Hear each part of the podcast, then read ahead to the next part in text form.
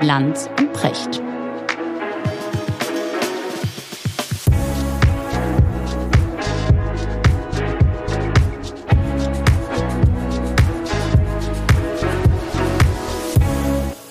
Einen schönen guten Morgen in die Runde. Ja, guten Morgen an guten euch. Guten Morgen. Videopodcast. Wir haben einen Gast, Richard mhm. Nachler, weich ausgesprochen. Salme ist bei uns, äh, ihres Zeichens Forensikerin. Frau Salme, wir beide kennen uns ein ganz kleines bisschen. Äh, Sie waren schon zweimal, glaube ich, ne, ja, bei uns in der genau. Sendung. Ja. Habt ihr euch schon mal getroffen? Nee, Nein, bislang noch nicht.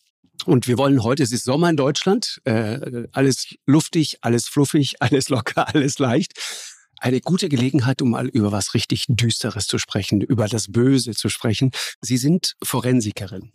Forensische Psychiaterin, ja, genau. Äh, äh, ich, genau. ich frage ganz bewusst so ein bisschen laienhaft, damit wir sozusagen mal verstehen, was Sie eigentlich machen.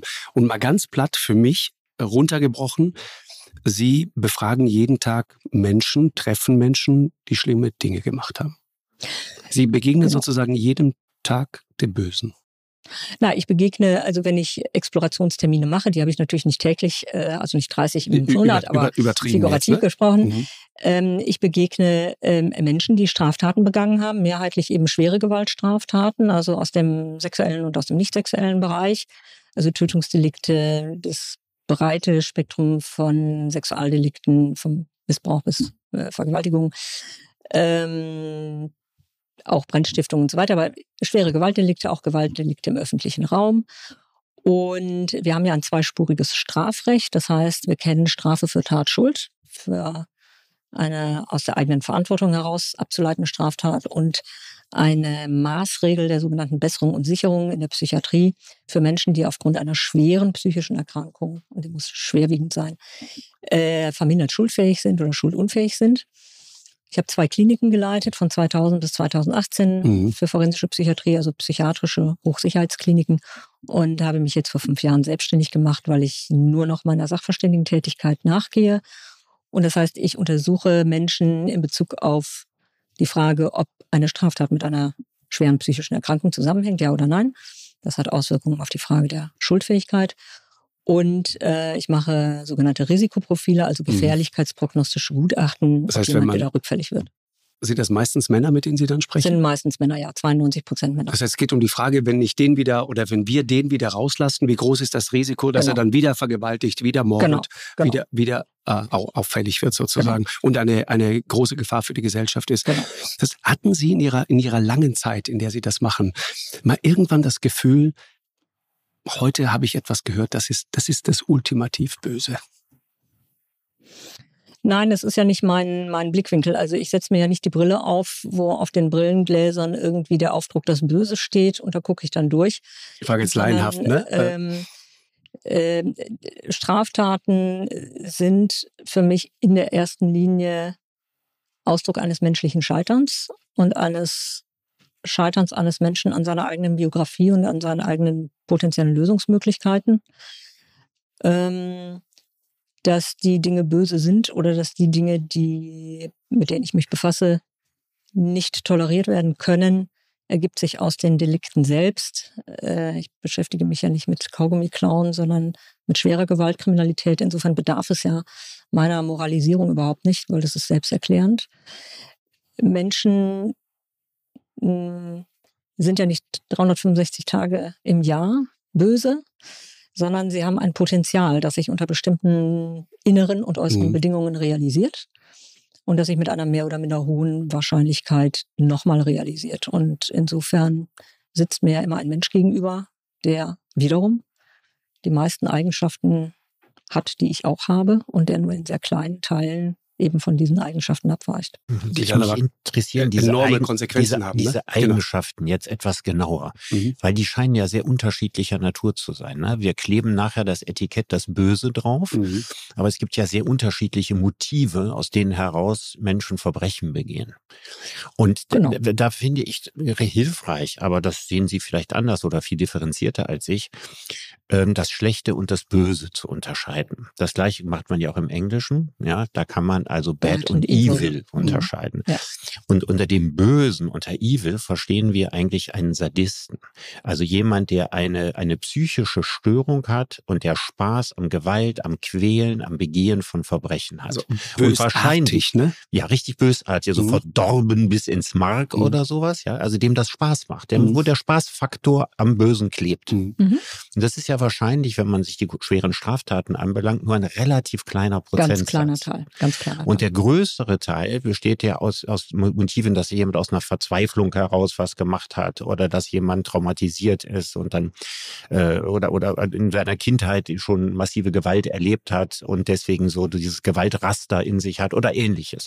Dann würden wir sagen, er hat schlechte Taten begangen, tun aber schwer damit zu sagen, dass es ein böser Mensch ist. Ist diese Unterscheidung von, von Bad und Evil, also Bad etwas Böses tun, nicht unbedingt aus einer bösen Gesinnung heraus und Evil wirklich böser Gesinnung seiend, ist das für Sie eine Unterscheidung, die Sie auch treffen? Das ist insofern nicht mein Gegenstand, weil ähm, als Sachverständige bin ich natürlich extrem neutral. Und ähm, ich bin mir dessen bewusst, dass man forensischen Psychiatern gerne nachsagt, dass Psychiater für alles und jedes Verständnis hätten. Verständnis im Sinne von etwas nachsehen. Äh, das ist nicht meine Aufgabe. Ich, ich sehe nichts nach, so wie ich auch nichts vorsehe. Gegenstand meiner Begutachtung ist schlichtweg das an Verhalten, was Gegenstand des Strafgesetzbuches ist.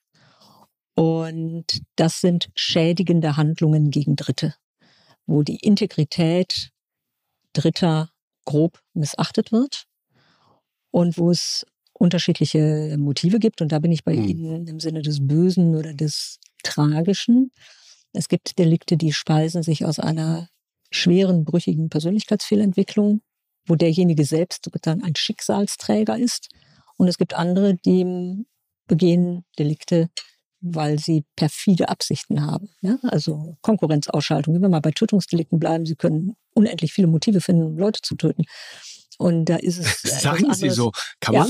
Ja, ja denke ich schon. Also das ich, geht ich von Eifersucht, das ja. geht von Eifersucht, das wäre was Hochemotionales, mhm. geht um Besitzstreben, das wäre eher was sehr Narzisstisches, Konkurrenzausschaltung, das wäre was Perfides. Also, Ehre. Ja, Ehre zum Beispiel. Ähm, dann äh, gibt es natürlich äh, historisch neu zu definierende Gründe. Also zum Beispiel in Kriegen dürfen sie töten, wenn der Krieg vorbei ist, dürfen sie das Gleiche nicht mehr tun. Ähm, also ähm, es gibt Bereicherungsabsichten, Habgier, Neid, mhm. äh, sexuelle Lust. Ganz, ganz, ganz selten, aber es ist ein Motiv. Ähm, das heißt, es gibt ganz unterschiedliche Gründe und sie sind gewissermaßen unterschiedlich tragisch in der Person verankert.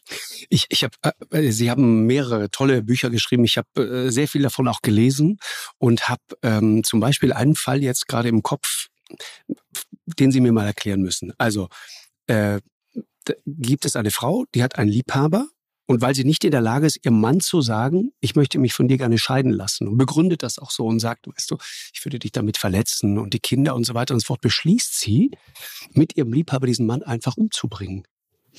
Ja. Was passiert da? Ähm, das äh, sind die ähm, sehr speziellen Problemlösestrategien ausgesprochen histrionischer Frauen. Äh, Histrionisch heißt für mich populärwissenschaftlich hysterisch. hysterisch. Ja. Mhm, okay. Ähm, also diese Persönlichkeit dieser Frau ist ähm, sozusagen wenig kompetent, offen, ehrlich und konstruktiv, aber auch durchaus emotional belastend, Konflikte zu lösen. Ja? Und äh, sie möchte eigentlich, sie lebt eigentlich in einer Traumwelt, wo sich das das Ungemach, in dem Fall, dass sie noch einen Ehemann hat, irgendwie in Luft auflösen soll. Also es soll sich alles einfach wie in einer Märchenwelt von einer schönen Zauberfee auflösen, aber das funktioniert natürlich nicht. Und dann bringt man ihn halt um. Und dann äh, gibt es so eine Gemengelage mit ja. so einer perfiden Art von Innigkeit, dass man so denkt, ich nenne jetzt mal diesen Ehemann imaginär einfach Hugo. Also Hugo ist im Weg. Es wäre eigentlich schöner, wenn Hugo gar nicht mehr da wäre. Aber Hugo ist nun mal da, ist auch ziemlich gesund und macht vielleicht auch noch Sport. Also es kann noch lange dauern. Und dann denkt man so, ah, wie wäre das denn, wenn Hugo, ah, wenn Hugo einen Unfall hätte und dann einfach stürbe? Boah, das wäre eigentlich, das, das wäre eigentlich gut. Also wenn der, wenn der einfach weg wäre. So das, Best, das Beste für uns alle. Moralische Abkürzung. Ja, so, moralische Abkürzung. Und dann schaukelt sich das auf und dann ist man dabei zu sagen, eigentlich könnten wir dem Unfall etwas nachhelfen, zum Beispiel. Und dann diese Überschätzung, man wird uns nicht drauf kommen. Und äh, es ist die Es ist die Idee, sozusagen, ich will nur einen Fingerschnipp machen und ich bin jeder sozialen Verantwortung auf der interaktionellen, auf der Beziehungsebene letzten Endes ledig. Irre.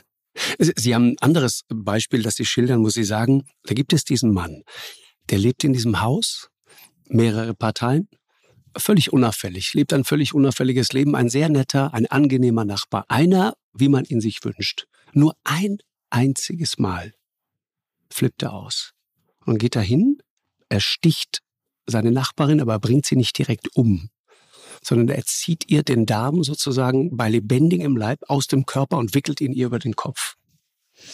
Ja, das ist ein in der Tat ungewöhnlicher Fall. Und das sind, das sind, das sind die Dinge in Ihren Büchern, die mich immer so verstören.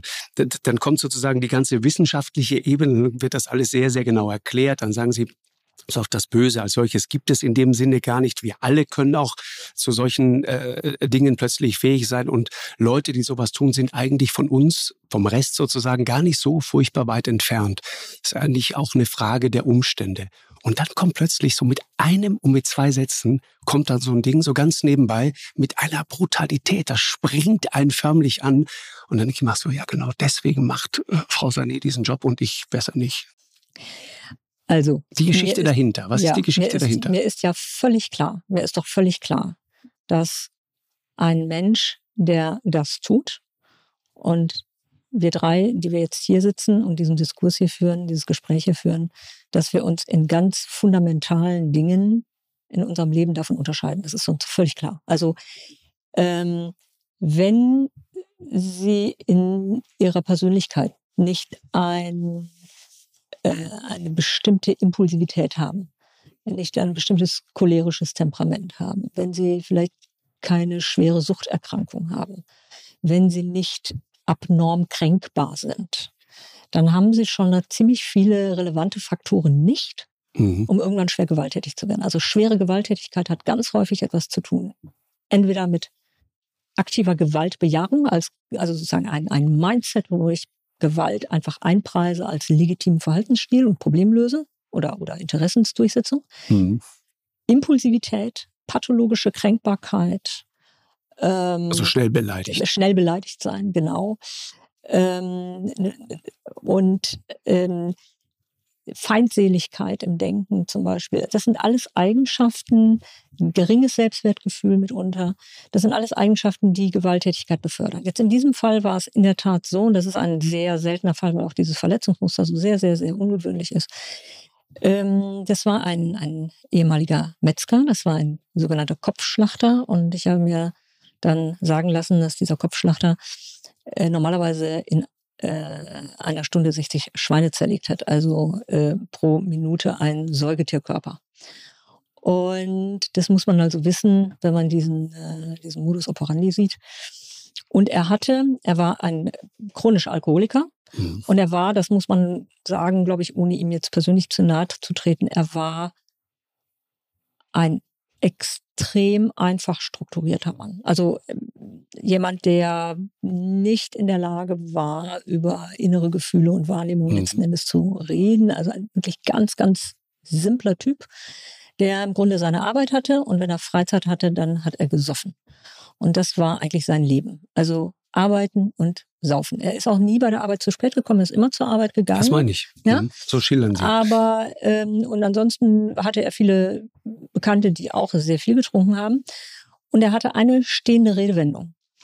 Und zwar, wenn er Karten spielte und er das Gefühl hatte, dass jemand anders ihn irgendwie über den Tisch ziehen wollte, dann hat er gesagt, pass auf, ich ziehe dir das Geschlinge aus dem Arsch und hängst dir um den Hals. Das war seine stehende Redewendung.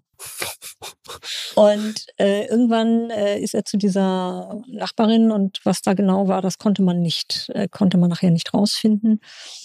Wahrscheinlich gab es irgendeine sexuelle Annäherungssituation. Und diese Nachbarin war auch stark betrunken. Die war bei dem Todeszeitpunkt, hatte die drei Promille. Und äh, ganz ausgemeldete Alkoholikerin. Und äh, wahrscheinlich gab es irgendeine körperliche Annäherung. Es gab irgendwas mit Rücken einreiben, mit Franzbrandwein und irgendwelche Dinge. Und dann dieses Delikt, er hat darüber so nichts gesagt. Ähm, und äh, ob er irgendwann jemals was darüber sagen wird, das weiß ich nicht. Ähm, aber das war sicher etwas, ein, ein impulsiver Durchbruch von etwas. Von, von einer irgendwie sexualisierten Kränkung, da bin ich mir relativ sicher, aber das blieb offen. Das heißt, das kann plötzlich ausbrechen, aufbrechen. Er hat eine bildhafte Vorstellung davon gehabt. Wissen Sie, also wenn Sie mich mhm. jetzt persönlich fragen mhm. würden, ich würde Ihnen schon deswegen die, die das Gedärm nicht äh, aus dem Anus rausziehen, weil ich äh, keine innere keinen inneren Handlungsentwurf dazu habe. Ja? Kein also Bild dazu die, sozusagen. Ich wüsste gar nicht, dass das geht. Ich, ich, ich, ich also habe ein Bild dazu, ja wie es aussieht. Sein. Aber genau, also ich, ich wüsste, äh, wie es geht und ich habe ein Bild dazu, wie es aussieht. Aber mhm. ähm, es wäre nicht Bestandteil meines inneren Handlungsentwurfs, weil es sozusagen nicht Bestandteil meines Handlungsmusters ist. Mhm. Insofern sind sie da sehr safe. Aber er hatte ja diesen, er hatte dieses innere Bild und es war bei ihm eine stehende Redewendung. Mhm. Das heißt, es mhm. war ein, also eine Deformation professionell, möchte ich fast sagen weil er ja ein Handlungsmuster hatte, was er über Jahre und Jahrzehnte seiner beruflichen Tätigkeit auch eingeübt hatte. Mhm. Und ähm, im Zweifelsfalle tun Menschen eben das, was sie, was sie tun können. Mhm. Was mich jetzt interessiert ist, steckt das irgendwie in jedem? Also genau. frei nach der ersten allgemeinen Verunsicherung, das Böse ist immer und überall. ja, nur wir haben mehr Schutzschichten darüber. Oder ist es etwas, das nur in ganz bestimmten Menschen vorkommt? Ich frage das deswegen, Sie haben ja gerade gesagt, mal jenseits Ihres Berufs, wo das jetzt keine wirkliche Rolle spielt, aber wo Sie sich viele Gedanken darüber gemacht haben. Ähm, Gewaltdelikte sind existenzielle Dinge, die man tut. Ja, Sie mhm. haben das selber so existenzphilosophisch äh, beschrieben, indem Sie gesagt hat, wir, wir trennen im Grunde genommen diese, diese Distanz von der Welt, die heben wir auf. Wir kommen in eine Art Rausch rein. Wir erleben eine Art Lebensintensität. Das können wir im Guten und das können wir wahrscheinlich auch im Bösen erleben. Ich sage das deswegen, weil ich habe ja mit Jane Goodell mich mal lange unterhalten die und die, und die berühmte, berühmte Schimpansenforscherin. Mhm. Und es ist halt so, dass sie sagte, es ist unheimlich viel Gutes in Schimpansen, aber es ist auch viel Böses in Schimpansen. Und wenn man sieht, und da gibt es ja auch eindrucksvolle Bilder, wie die Schimpansen überwiegend die Männchen, wie die äh, andere Affenarten jagen und die dann Leben zerreißen und in einen Blutrausch geraten. Die sind außer sich, denen geht einer ab, wenn die diesen Affen zerreißen und sich mit Blut verschmieren und so. Also irgendetwas davon scheint ja im Menschen vorhanden zu sein, dass durch den zivilisatorischen Gürtel, durch unsere Erziehung, finden wir tausend Möglichkeiten, das nicht rauszulassen, ja. sondern andere Wege zu finden. Mhm. Ja. Aber vorhanden nach dieser These wäre es eigentlich in jedem Menschen. Also jeder Mensch wäre quasi zum Äußersten in der Lage, wenn die Umstände ihn dazu bringen oder wenn die ganze Schicht, die da drüber liegt, wenn die bröckelt. Würden Sie das unterschreiben? Also könnten wir alle mhm. irgendwann in einer bestimmten Situation zu Mörder werden, ja, jemanden genau. umbringen? Also die Frage ist, ob unsere Lebensumstände so desaströs wären, dass tatsächlich alle unsere Schichten komplett bröckeln würden.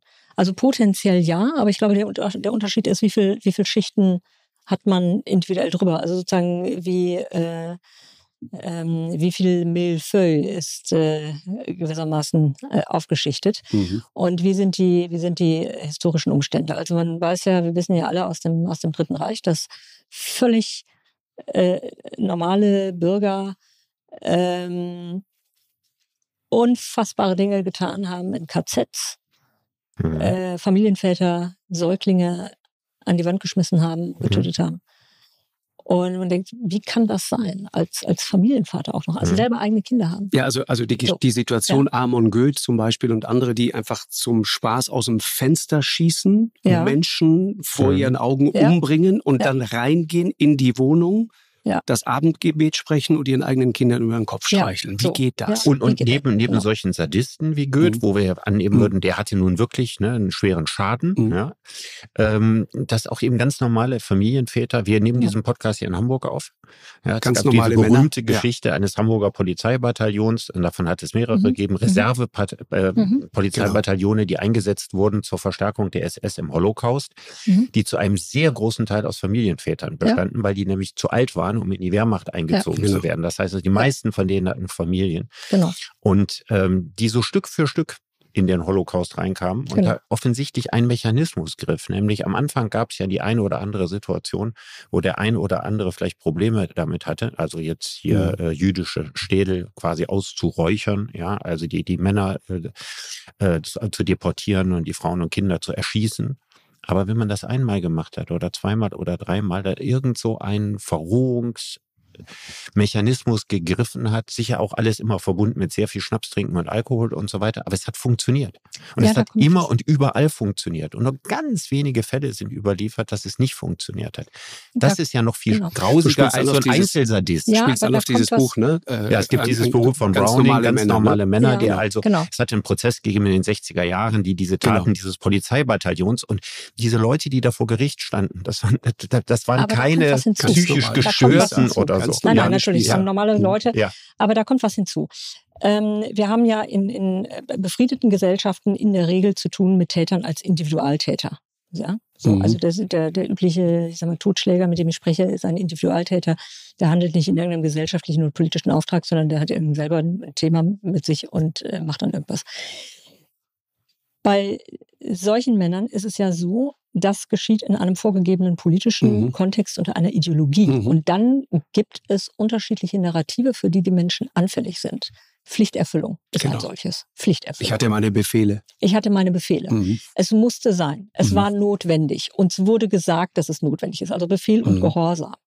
Wir konnten ähm, ja nicht anders und die anderen so. haben ja auch. Es war, es war vor allem, es war in Ordnung. Genau, es war in Ordnung. Also das, was normalerweise überhaupt nicht in Ordnung genau. ist, war jetzt ja. in Ordnung. Es ist eine Umwertung der ich, Werte. Ich, ich, ich habe gleich eine Einwendung, aber ja. Mhm. Also ich glaube, es ist eine, eine Umwertung der Werte und es ist auch eine narzisstische Gratifikation. Also die meisten Menschen tun eigentlich nichts, wo sie sich nicht nachher irgendwie bei besser fühlen. Und wenn man sowas dann schon tun muss, obwohl man eigentlich vorher nicht auf die Idee gekommen wäre, dann muss es sozusagen äh, der einer demagogischen Macht mhm. gelingen, den narzisstischen Selbstwert darüber zu stabilisieren. Also zu sagen, du tust etwas besonders Wichtiges. Mhm. Äh, du übernimmst eine besondere Aufgabe für etwas Abstraktes, Großes, mhm. irgendeinen Volkskörper. Ähm, es muss gemacht werden. Pflichterfüllung ist ein, ein hohes, hat eine hohe narzisstische Gratifikation. Mhm. Und auch Selbstüberwindung hat eine hohe narzisstische Gratifikation. Dann ich traue mich, Dinge Mut, zu tun, den, in, den inneren Schweinehund. Schweinehund. so, ja, das so. sind alles mhm. diese Dinge. Und mit denen mhm. wird ja auch ganz systematisch dann gearbeitet. Und nur wenn sie im anderen sich selbst sehen oder, de, oder besser gesagt sich selbst im anderen erkennen, mhm. ist es im Grunde so, dass sie das nicht tun. Und, und von Mohammed Atta äh, der ja auch einige Berühmtheit erlangt hat. Ähm, Attentäter, 11. September. September hier in Hamburg studiert mhm. und dann ja, genau. nach Florida Flugschein gemacht, in einen der äh, Tower reingeflogen. Genau, genau. genau. Der mhm. hat ein, ein sehr ausführliches Testament äh, geschrieben. Das ist von einer amerikanischen Psychoanalytikerin äh, Ruth Stein sehr auseinanderklamüsert worden. Und der hat ähm, geschrieben an, an seine Mittäter, sie sollten sich nicht mit dem Gedanken befassen, dass die Leute, die jetzt gleich sozusagen Opfer äh, des Attentats werden, dass das Familienväter sind. Und sie sollten nicht einen Vergleich ziehen zwischen sich selbst und den Menschen, die dort arbeiten und die äh, jetzt ausgelöscht werden. Also denk bloß nicht darüber nach, was du nicht da... Drüber nach. Ja. Genau, mhm. so. Und das zeigt eigentlich, dass ihm ja vollkommen klar war, genau.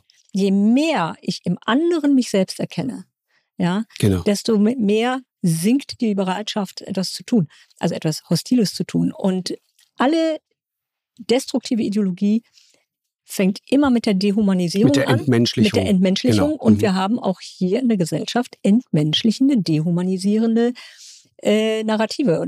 Das ist nun ähm, bei Anfang der, der Covid-Pandemie untergegangen, aber es gab äh, auch im, äh, äh im öffentlichen politischen Diskurs ja vor wenigen Jahren ähm, zum Beispiel diesen Satz, man solle Reiche, wer immer das auch ist, äh, man solle Reiche der nützlichen Arbeit unterziehen. Und da fiel mir spontan ein historisch sehr bekanntes Tor ein. Ähm, jemand hatte gesagt, äh, man müsse sie an die Wand stellen und dann sagte ein Politiker, na, an die Wand stellen müsse man sie nicht, aber man müsse sie zur nützlichen Arbeit heranziehen. Da sind wir ganz, ganz, ganz nah bei Narrativen des Dritten Reiches. Das ist aber verplätschert, weil wir zwei, drei Tage später den kompletten ersten Lockdown hatten und dann ist ja, es im Rauschen nee, untergegangen. Ich, ich, ich, empfehle Ihnen sehr, in der, in der Mediathek ja? können Sie sich das nochmal angucken. Äh, der Mann, der sozusagen maßgeblich daran beteiligt war, der war vor einiger Zeit bei uns in der Sendung. Ich habe ihn genau darauf angesprochen. Linkspartei, ne? Ja, ja, war ein Parteitag genau, in Kassel, genau. wenn ich mich richtig genau. erinnere. Ja. Und dann sagte irgendjemand, die Reichen, die müssen ja, alle mal an die, an die Wand stellen. Und Rixinger sagt, äh, naja, vorher wollen wir sie nochmal ordentlich für uns arbeiten lassen, also muss ich gleich an die Wand stellen. ich habe ihn darauf angesprochen und das war ihm sichtlich unangenehm und ich habe auch seine Entschuldigung sehr mm, akzeptiert und, und einverstanden, war damit einverstanden und Bernd Rixinger ist keiner, dem ich unterstellen würde, dass er ein schlechter Mensch ist. Aber diese Art zu denken, diese Art zu reden, das nicht sauber abzuräumen, das fand ich in, an dem Punkt natürlich schwierig mhm. und es offenbart sozusagen eine gewisse, ja, auch, auch an dem Punkt wieder Ideologie. Ne? Es, es geht mir nicht um schlechte Menschen. Also äh, genau. im Grunde sind mir schlechte Menschen egal, ich kenne auch keine, es ist mir auch völlig wurscht. Sie kennen keinen Sondern, schlechten Menschen? Ist mir ich kenne zumindest keinen, der sich selbst für einen schlechten Menschen ja, hält. Das ist interessant. Sie also kennen ist, keinen schlechten Menschen. Es, es, ist nicht meine Kategorie, weil es mich okay. offen gestanden nicht interessiert. Ja ähm, sondern mich interessiert diese Denkweise, mhm. die nun äh, wirklich ja auch ähm, eine sehr historisch bedeutsame Epoche ja, in der Weltgeschichte ist, genau. äh, äh, eingeleitet hat. Und ja. diese Denkweise ist von übel. Und damit meine ich das Böse. Diese Denkweise ist von übel. Es ist eine Dehumanisierung, dass man Menschen die Menschenwürde abspricht, nur weil sie in irgendeinem ziemlich marginalen Punkt eine andere Eigenschaft haben genau. oder eine andere biografische mhm ein anderes biografisches Feature haben. Oder eine andere Hautfarbe so, oder, oder sogenannte so, andere ja? Ethnie sind oder so. was auch immer. Und das ja. ist das Also ein minimales der, Unterscheidungsmerkmal genau. kann jederzeit überall zur genau. Dehumanisierung genau. herangezogen werden und genau. zum Schlüsselkriterium. Ja. Wo, wobei ich genau. trotzdem nochmal sagen will, ich, ohne dass ich ihn jetzt verteidigen muss, ja, das muss ich in keinster Weise, aber wir haben uns sehr kritisch damit auseinandergesetzt und es war halt die Chance, das wirklich mal zum Thema zu machen, war gar nicht geplant, aber wir kamen dann darauf und haben uns da auch länger aufgehalten. Bernd Rixinger nehme ich ab, dass er in dem Moment versucht hat, als Parteivorsitzender eine unangenehme Situation irgendwie zu retten. Ist gründlich schiefgegangen und er hat es auch mit dem völlig falschen Satz gemacht. Aber ich nehme ihm das ab. Das erste, der erste Teil ist der, der mich schockiert hat, weil da genau diese Ideologie klar wird, von der Sie gerade sprechen. Da steht jemand, äh, Nachwuchskraft, und sagt, die Reichen, die gehören alle an die Wand. Nein, sind beides, sind beides, es ist beides das gleiche Problem. Für mich entsteht überhaupt kein, es ist ein marginaler Unterschied. Ja. Das mag verwundern. Mir ist schon klar, wo der Unterschied ist, wenn nee, ich jemanden erschieße ja oder leben lasse. Also das ist mir im Alltag schon klar. Genau. Es ist für mich aber moralisch in dem Falle ein insofern marginaler Unterschied, weil indem ich schon sage, man muss jemanden zur nützlichen Arbeit heranziehen. Ich bin nun, weiß Gott, sicherlich jemand, für den Arbeit als Feature von Selbstwirksamkeit eine ganz große bürgerliche Bedeutung mhm. hat. Also es geht mir nicht um das Wegdefinieren von Arbeit. Es geht mir aber darum, dass nicht jemand anders berechtigt ist, zu definieren, was ist nützliche Arbeit. Mhm. Schon das ist eine immense Anmaßung. Und in dieser Anmaßung definiere ich schon wieder, welches Individuum ist nützlich. Insofern ist für mich das zwischen an die Wand stellen und die nützliche Arbeit in dem Kontext liegen für mich sehr, sehr nah beieinander. Aber Markus hat ein bisschen auch auf die Situation hingewiesen. Genau. Das ja, muss man dazu sagen. Also genau. ich nehme an, dass der Sinn der Übung in der Entschärfung des ersten Satzes bestanden hat und wie Markus richtig gesagt hat, ist es schiefgelaufen. Es ist genau, schiefgelaufen. Aber er wollte es wahrscheinlich genau. halbwitzig genau. aus der Sache genau rauskommen. Das, genau ja. das. Und der, Witz, und der Witz war daneben gegriffen. So, genau. Mich interessiert bei diesem Polizeibataillon noch was anderes. Weil Sie haben gesagt, wenn es Pflicht ist und wenn es für eine heroische Sache ist, dann sind die Leute bereit, sich innerhalb kürzester Zeit zu dehumanisieren, was ja mhm. schon mal eine erschreckende Nachricht ist. Die Sozialpsychologie, die sich mit diesem Fall ja ausführlichst beschäftigt mhm. hat, stellt ja noch was anderes fest. Wir sagen, es ist nicht nur die Pflicht, sondern es ist, dass man nicht aus der Reihe tanzen will. Also der genau. Konformismus, genau. Konformismus, noch nicht mal die heroische Sache. Du Im Zweifelsfall denke ich, ich will nicht derjenige sein, genau. weil diese genau. berühmte Geschichte bei dem mhm. Polizeibataillon war ja bei dem allerersten Einsatz, dieser mhm. Hamburger Polizisten, die da nach Polen gebracht worden mhm. waren, hat der zuständige Polizeimajor, Major Trapp, die Leute, etwa 500 Polizisten, die Wahl gelassen, ob sie sich an dem mhm. Massaker beteiligen mhm. oder das, nicht. Das ist, Und genau das ist nur ein einziges Mal, soweit wir das überhaupt wissen, in der gesamten Geschichte des Holocaustes vorgekommen, dass die Leute vor eine Wahl gestellt wurden. Mhm. Und er hat gesagt, der von euch oder derjenige, der meint, er könnte da nicht mitmachen, der trete einen Schritt vor.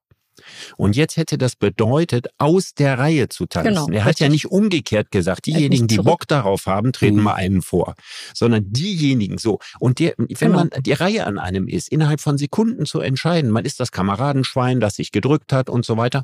Abgesehen davon, dass sich wahrscheinlich beim ersten Einsatz viele noch gar nicht vorstellen konnten, was das eigentlich mit genau. ihnen macht und was das konkret bedeutet. Aber dieser Konformismus, genau. ist doch, sagen wir mal, wenn man nicht das Böse, ja, weil niemand unterstellt, dass die das gerne gemacht haben. Und ja? dass die die Dimension Sondern, verstanden ja, haben. Genau. Ja. Mhm. Aber das Schlechte, was sich da ereignet hat, 1800 Menschen, die da umgebracht wurden, überwiegend Frauen und Kinder, dass das in diesem Moment, dieser Sekundenentscheidung, war das nur die Frage, wie stehe ich vor meinen Kameraden da? Und nicht die Frage, ich versündige mich an der Menschheit, ich bringe, ich mache äh, mhm. Dinge, genau. die ich nie in meinem Leben jemandem erzählen kann. Ich handle gegen alle Prinzipien, gegen meine Erziehung, gegen meine Bildung, gegen meine mhm. Religion. Und das ist doch merkwürdig, oder? Dass man denkt so, wie, wie dünn ist die Moral aufgehängt oder verankert, mhm. ja, wenn sie so einfach, auf jeden Fall auf den ersten Blick so einfach mhm. aus so einem profanen Motiv, ja, da niedersinken kann und durch was anderes überlagert wird. Ja, und das ist ja auch noch geschickt gemacht, nicht zu sagen, also wer nicht mitmachen möchte, tritt vor. Genau. Interessant wäre ja, was wäre gewesen, wenn jemand sagt, wenn ihr nicht, diejenigen, die nicht mitmachen wollen, die treten jetzt einfach mal nach hinten. Hm. Oder, oder steigen gar nicht ein oder, ins Auto ja, genau. oder so. so genau. Ja. Also, die sammeln sich dahin. Ja, so, ja, so, die sammeln sich dahin, so irgendwie. Das heißt, auch in dieser Rhetorik ist nochmal was Manipulatives gewesen. Mhm. Und ähm, dass äh, der, der Konformitätsdruck, das ist natürlich was, was wir heute in, in anderen friedlicheren Kontexten in der Gruppendynamik von Gewalttaten haben. Ja? Also wenn sie, wenn sie Gruppenvergewaltigungen haben, ja, also diese sogenannten Gangbangs, äh, wo Gruppendynamik eine Rolle spielt, wo ja auch immer irgendwie einer ist, der irgendwie innerlich denkt, es ist jetzt scheiße, was da abläuft, aber der nicht aussteigt. Mhm. Massenvergewaltigung im ja. Krieg. Auch das, gut, das mhm. ist ja nochmal ein anderes Instrument mhm. auch. Das ist ja auch noch ein strategisches Instrument. Mhm. Aber nicht für den Einzelnen, der daran beteiligt ist. Ja. Nein, nicht für den Einzelnen, der beteiligt ist, aber es ist ein strategisches Instrument, um den Feind zu dehumanisieren. Ja. Und weil es natürlich, das macht ja auch nur Sinn, durch tiefe, tiefe Verankerung patriarchalischer Gedanken, mhm. weil da ja Haus und Hof und Gesinde zum Besitz des Mannes gehören und der Feind ist männlich und indem ich sozusagen die weiblichen den weiblichen Besitzstand entehre ich den Feind. Entehre, entehre ich den Feind. Also mhm. das, das rational funktioniert ja sowieso nur mhm. vor dem genau. Hintergrund Patriarchat. Aber bei denen, die da alle mitmachen, mhm. da können ja ganz ja. liebe jetzt nette genau. Jungs dabei ja, ja. gewesen sein, die sich nie in ihrem Leben hätten mhm. vorstellen können, jemals eine Frau zu vergewaltigen. Die genau. aber in einer Richtig. solchen Situation, Richtig. wo alle anderen Kameraden Richtig. das auch machen genau. und möglicherweise auch noch eine Menge Alkohol im Spiel ist, Dinge genau. tun, die sie sonst nie alleine getan. Genau. Und da kommt in meinem jetzt zivilen Bereich wieder das Thema der Risikoprognose und der Prognosebegutachtung weil es da natürlich auch darum geht, ich habe ja sehr viel mit Sexualstraftätern zu tun, ähm, also das Rückfallrisiko individuell zu bestimmen, ähm, ob jemand sozusagen im Rahmen einer solchen Gruppendynamik mhm. singulär zum Straftäter geworden ist äh, oder ob das ein feststehendes Verhaltensmuster ist, was einfach auch ein feststehendes Ob sie quasi hat einmal mitreißen lassen ja. äh, genau. oder ob ja. das sozusagen ein, ein, ein, ein, festes Muster ist. Genau. Ich habe trotzdem noch mal eine Frage, die, dieses Polizeibataillon. Ich, ich erinnere mich an lange Gespräche mit Sally Perel, äh, dessen Geschichte irgendwann verfilmt worden ist, Hitlerjunge Salomon. Den kannte ich recht gut, weil wir zusammen mal eine äh, Dokumentation ähm, gemacht haben über diese wahnsinnige Geschichte und ich habe ihn an verschiedene Punkte seines Lebens begleitet.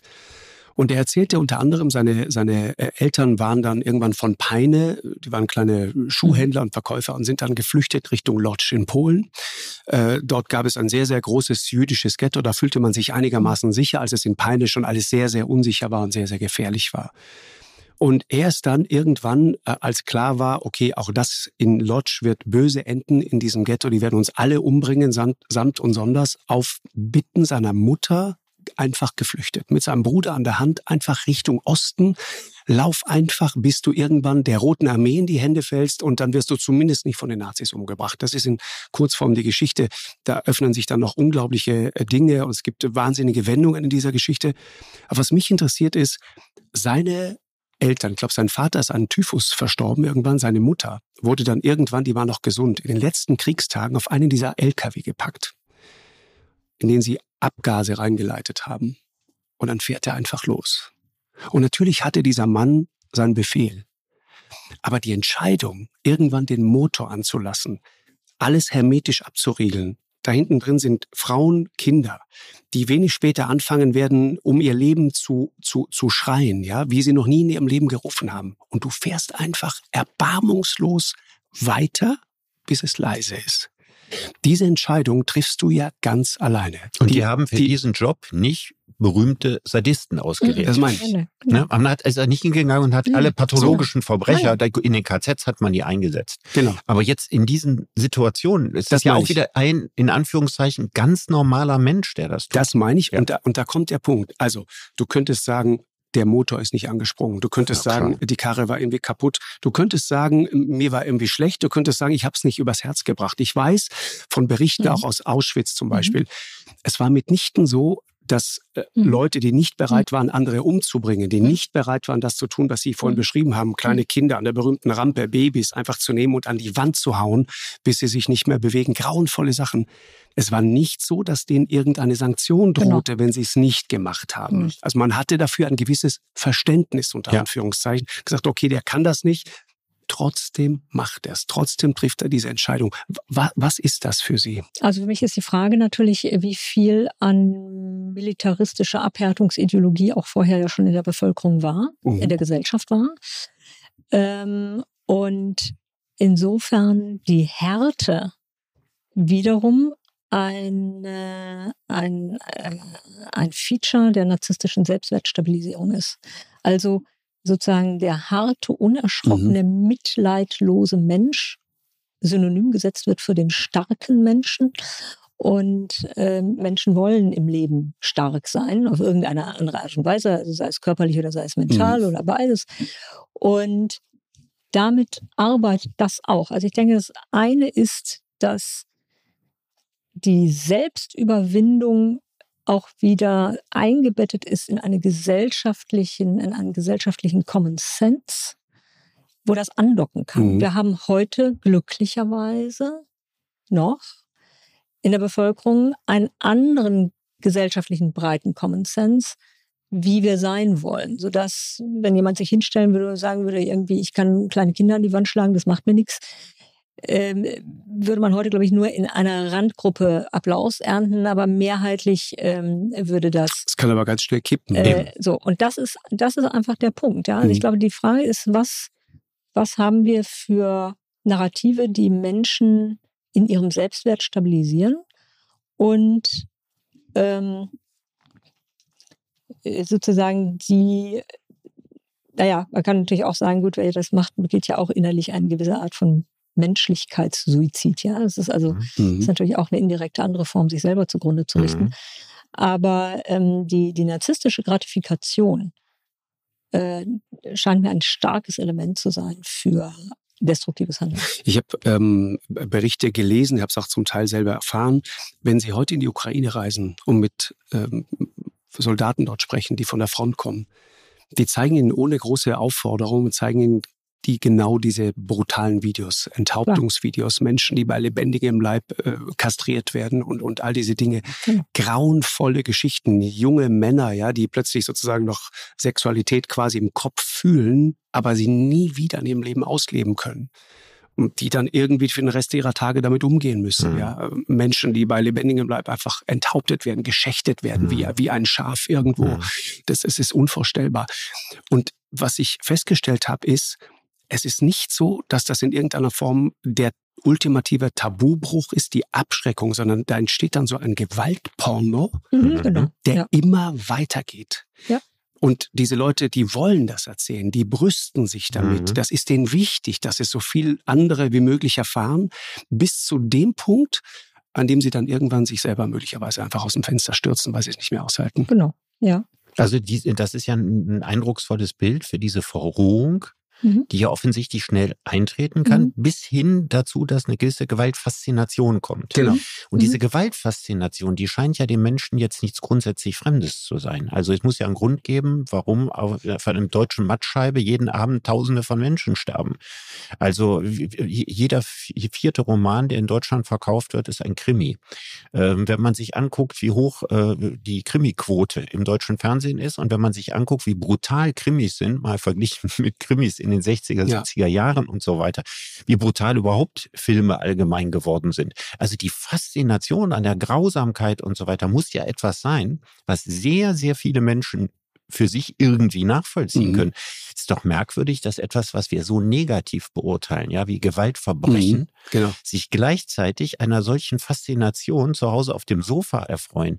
Wie ist denn das überhaupt erklärlich? Das also, müsste doch eigentlich was sein, wo er sagt, das will ich nicht sehen. Ja, das, das, das Ding ist jetzt eigentlich ein feststehender Begriff, ne? Dies ist die Faszination des Bösen, die ja. Faszination des Grauens. Die scheint es ja zu geben. Ja, das ist die Frage. Viele Menschen. Das ich ist weiß die Frage. Nicht, ob, Sie, ob Sie Statistiken haben. Ich habe sie nicht. Deswegen ist es eine offene Frage von mir. Ähm, ich würde ja behaupten, dass die Faszination für äh, Gewaltserien, wobei die Krimis, die im öffentlich-rechtlichen Fernsehen laufen, natürlich noch sehr moderat sind, aber ähm, dass ja, die, ja, nee, die nee, nee, ganz schön zugenommen, würde ich sagen. Es, es, wird sehr raffiniert gemordet und gemeuchelt, aber, möchte ich sagen. Ähm, ja. ja. gut, Raffinesse hat ja immer was mit Sublimation auch zu tun. Man zeigt auch gerne nee, genau. Leichen heute. Ja. Das, früher hat man die Leichen nicht genau, gezeigt. Leichen da lag jemand genau. still in der Ecke. Genau, genau. Aber heute wird draufgehalten. Das, das stimmt, ja, ja. Also ähm, dass das äh, ein, äh, ein Aspekt ist. Wir haben eine, wir leben in einer Gesellschaft, einstweilen, noch, und ich glaube, wir sollten alles dafür tun, dass es so bleibt. Und ich sage das nicht für selbstverständlich, die sehr, sehr, sehr befriedet ist. Sie haben selber gesagt, die mhm. Gewaltkriminalität, die faktische Gewaltkriminalität ist sehr stark zurückgegangen, Gott sei Dank. Und das heißt, im Grunde erleben wir eigentlich gar nicht wirklich Gewalt als Massenphänomen in der Gesellschaft. Das heißt, es wird zu was Abstraktem. Während, wenn wir Länder, deswegen frage ich, ob Sie Statistiken kennen, ich kenne sie nicht, San Salvador, El Salvador. Höchste Mordrate der Welt. Höchste Mordrate der Welt. Mhm wahrscheinlich finden die da so ein Fernsehprogramm gar nicht so rattenscharf. Aber wenn die morgens irgendwie aus dem Haus treten, haben sie schon wieder den ersten Toten vor der ja. Tür. Das ja. heißt, das, ja, das kann ich nachvollziehen. Ja. nicht über den Tod nicht lachen. Nein, nein, nein, Formulierung. Ja, nee, nee, das ist schon, das ist rattenscharf. Also sagen Sie mal irgendwie Ihren ukrainischen Soldaten, ob die jetzt noch Lust irgendwie auf einen, auf einen Krimi nee, hätten. Also wahrscheinlich hm. eher nee, nicht. Die würden sich langweilen so, beim Die würden sich langweilen. So. Und ja, oder sie haben sozusagen wirklich, das war mein Eindruck, wirklich verstanden, ja, verstanden genau. was hohe Gewalt ja, wirklich genau. bedeutet. Das genau. ist das Thema. Und dann hat man auch keine Lust mehr, sie genau. vielleicht in der Form, äh, wie sie normalerweise zur Verköstigung angeboten wird, ja. in Krimis oder so zu konsumieren. Aber was als Rätsel bleibt für mich, ist ja mhm. nach wie vor die Frage, warum in befriedeten Gesellschaften mhm. das Interesse an virtuellen Morden so groß ist. Da habe ich noch keine Antwort drauf. Weil es das andere ist? Auch immer das Kathartische ist, selber mhm. sicher zu sein und es, es stirbt fiktiv, es stirbt noch nicht mal real.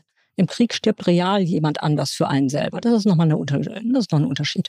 Aber in so einer Serie oder in einem Film stirbt fiktiv jemand in einem Spiel für einen selbst. Und man selbst ist ein Stück weit davon gekommen. Ne? Und dann gibt es eine harmlose Projektionsfläche. Man kann sich also mit dem Opfer identifizieren und man kann sich mit dem Täter identifizieren und das geschieht nichts. Also ich kann mich die ganze Zeit im Krimi mit dem Täter mhm. identifizieren, komme aber selber nicht vor Gericht. Also das sind, glaube ich, unterschiedliche Facetten. Und dann auch wir leben in einer Gesellschaft, in der der Tod ja nicht mehr stattfindet. Also viele Menschen haben ja noch nie im Leben eine Leiche gesehen. Und es kommt ja zu absurden äh, Situationen ähm, im, im Gericht, wenn, wenn dann äh, Zeugen geladen werden, die äh, dann beschreiben, dass was weiß ich, jemand tot auf der Straße lag oder was ja. Und äh, dann sagen sie, sie seien davon schwer traumatisiert. Ähm, die Aussage kann man ja nur treffen, äh, wenn man relativ weit vom Leben weg ist. Und ähm, das heißt, ähm, es ist auch eine, eine Faszination, ähm, sich mit dem Tod auseinanderzusetzen, der eigentlich nicht stattfindet. Auf eine spielerische Art und Weise, weil es fiktiv ja, ist. Ja, ja, ja. Ähm, ich, ich, interessant in dem Zusammenhang nur ganz kurz Klammer auf Klammer zu. Sebastian Fitzek und auch Adler Olsen sagen beide, mhm. berühmte Krimi-Autoren, die sich mhm. die übelsten Dinge ausdenken. Mhm. Ähm, für Frauen kann es nie blutrünstig genug sein. Ja, ich glaube, auch das ist ein Thema. Wir alle müssen sterben, aber wir wissen in der Regel nicht wann. Und wir wissen in der Regel nicht wie. Das heißt, es ist die große, angstvolle Unbekannte in unserem Leben. Und diese große, angstvolle Unbekannte löst sich für die meisten Menschen nicht wirklich auf. Und das heißt, im Krimi wird das Schicksal eines gewalttätigen Todes, den wir in der Regel ja alle nicht haben wollen, sozusagen vorweggenommen oder er wird uns vorgeführt und zugleich werden wir dadurch auch wieder entlastet. Also ich glaube, dass die, diese Beschäftigung mit, mit Krimis in einer spannungsvollen, unterhaltsamen Art und Weise, es ist ja unterhaltsam irgendwie, eine Verharmlosung dessen ist, dass wir die Angst haben mhm. vor dem Thema Tod, was sehr in unserer Gesellschaft tabuisiert wird und sehr am Rande stattfindet, was aber natürlich trotzdem jeden irgendwie betrifft. Also Tatort ist zu Ende und du was, puh, Gott ja, sei Dank, ich habe es doch noch mal überlebt. Und mhm. bei Frauen, gut, Frauen sind, mhm. also man muss auch ehrlicherweise sagen, die meisten Tötungsdelikte geschehen ja von Männern untereinander. Also Männer bringen sich ja untereinander um, mehrheitlich. Ja, äh, wir haben ungefähr 300 Frauen, äh, also Tötungsdelikte an Frauen im Jahr, aber äh, das sind soziale Nahfeldaspekte in der Regel. Und eigentlich töten sich Männer mehrheitlich selber. Also mhm. das, das Risiko, getötet zu werden als Mann untereinander ist sehr viel höher mhm. als für eine Frau. Äh, ich habe in Ihrem letzten Buch, glaube ich, Das Liebe Böse, diese Imagination mal gelesen. Sie machen eine mhm. Übung, eine, eine, eine imaginäre Übung und sagen, der erste mhm. Satz ist schon so irre. Sagen, stellen Sie sich einfach nur vor, Sie, mhm. du Richard jetzt, Ihre Existenz auf der Erde ist das Ergebnis einer Vergewaltigung. Mhm. Und wie geht es dann weiter?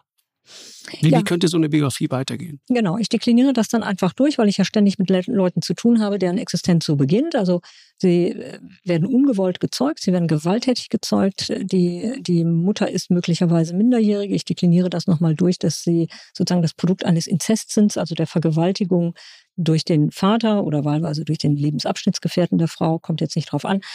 Also äh, sozusagen eine transgenerationale äh, sexuelle Missbrauchssituation. Das heißt, die eigene Mutter sieht dich dann auch die, nicht als das Kind, das jetzt Opfer wurde, sondern genau, ist eine Die ist Rivalin. Konkurrentin. Die Mutter ist plötzlich mhm. die Konkurrentin. Ich mhm. kenne Milieus, wo die Mutter selber die eifersüchtige Konkurrentin ist in Bezug auf die sexuell missbrauchte eigene Tochter. So, ja, also ne, es gibt ja kein Milieu, kein Niveau, das man nicht noch unterschreiten kann.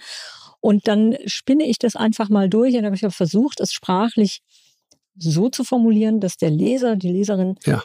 Selber mal in die Rolle geht und sagt, okay, ich mache den Faden mal mit. Und dann kann man genau. sich überlegen, diese Mutter, diese junge Mutter, die will das Kind natürlich nicht haben. Das heißt, sie versucht alles zu tun, um dieses Kind loszuwerden. Sie säuft, sie nimmt Drogen, sie macht alles Mögliche.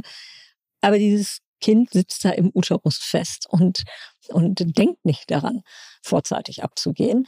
Und dann kommt es zu dieser Geburt. Dann haben sie aber, wenn die Mutter schon Alkohol getrunken hat, Drogen genommen hat, haben sie schon frühkindlichen Hirnschaden. Die Hirnreifung ist schon beeinträchtigt. Das heißt, die Wahrscheinlichkeit, dass sie noch irgendwie ein Abitur machen mit 1,3 ist schon relativ gering. Schädeldeformation. Ja? Schädeldeformation. Sie kommen schon also mit, mit einem, mit einer optischen Malformation auf die Welt, wo man genau sieht, ah, die Mutter hat getrunken. Sie haben mehr oder minder zerebrale Schädigungen, die natürlich eine Rolle spielen für die Frage, welchen Lebensweg werden sie gehen. Mhm. Ja, mit der Biografie werden sie nicht mehr Bundeskanzler werden. Das kann man dann schon sagen. Ja. Ähm, das heißt, dann haben sie die Gewalterfahrung. Wir wissen über die Epigenetik, dass ja nicht nur die Gene, also in einer unendlichen Mischung vererbt werden, sondern es werden Aktivitätszustände, Aktivierungsmuster von Genen vererbt. Man weiß, dass bei Mäusen zum Beispiel hat man einen Versuch gemacht, dass man Mäuse Pfefferminzöl irgendwie, irgendwas mit Pfefferminz ähm, gegeben hat und gleichzeitig hat man Stromschläge ab, äh, äh, äh, abgesetzt. abgesetzt so. Mhm.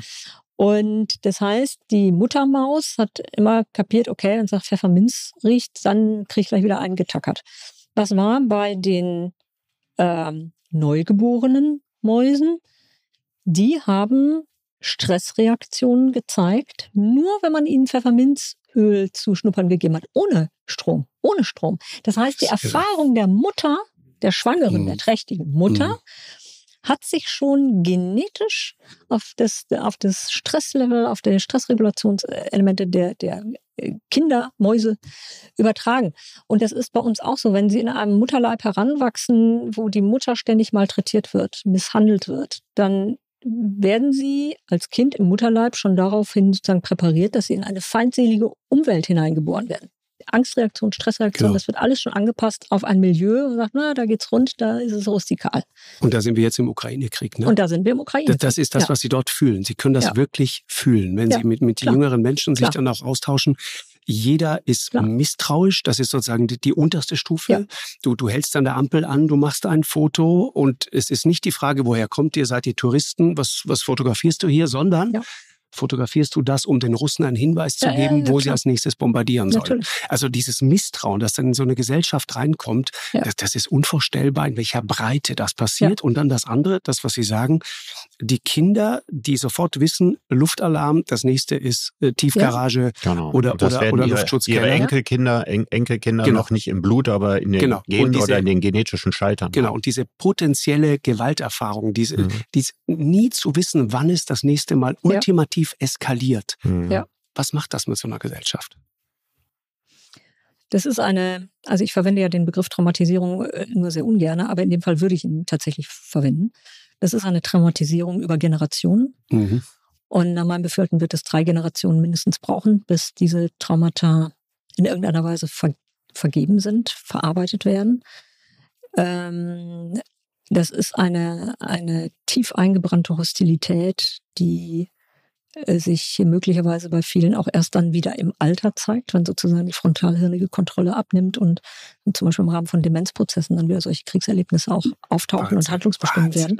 Das ist also ein, ähm, ähm, ich glaube, dass, also für mich krankt die öffentliche Diskussion daran, dass wir das Ganze ja sehr strategisch betrachten, aus dem Abstand, den wir glücklicherweise, dankenswerterweise haben. Aber dass wir uns zu wenig konkret, glaube ich, klar machen, was diese Gewalt tagtäglich bedeutet und wie wichtig es ist, diese politischen Fragen, welche Grenzen wo verlaufen und welches Land wo ist, das sind immer historische Fragen gewesen, die letzten Endes ähm, auch über langwierige Kommunikationsprozesse mhm. ja gelöst werden könnten. Ähm, aber das unmittelbare Kampfgeschehen äh, ist, glaube ich, eine Dimension, die wir uns so kaum vorstellen können. Und ähm, ich glaube, da müsste man sich ernsthaft damit befassen, ohne dass es voyeuristisch wird. Und das finde ich immer das Wichtige. Wir oder gewaltpornografisch, so, voyeuristisch so, und ja, so weiter. Oder das, propagandistisch. Ja, genau. Ja. Mhm. Zusammengefasst alles in dem äh, schönen Satz von Immanuel Kant, der gesagt hat, das Schlimme an den Kriegen ist, dass sie mehr böse Menschen schaffen, als sie derer hinwegnehmen. Ja, genau. Mhm. Also, Frau Samé, vielen Dank. Ja, ähm, das ganz war herzlichen Dank. Es war aufschlussreich, lehrreich. Sehr nachdenklich gemacht, ja. genau dieses Thema und, und zeigt auch sozusagen für mich nochmal, ähm, wie, wie dünn dieser Firnis sozusagen der Zivilisation letzten Endes ist. Und dass die Tatsache, dass wir schon so lange das Glück haben, in einer friedlichen Phase unseres Landes zu leben und zu sein, äh, dass die unmittelbar offenbar äh, dazu führt, dass die Mordstatistik deutlich nach unten geht. Ja, genau, so sollte es ja Und sein. Und das sollten wir, wir sollten um jeden Preis versuchen zu erhalten, das ja. ist der Punkt. Mit friedlichen Mitteln in der Gesellschaft darum kämpfen, dass es so ja. bleibt. Also, ja. vielen Dank. Wir danken. Merci. Eine Produktion von M hoch 2 und Podstars bei OMR im Auftrag des ZDF.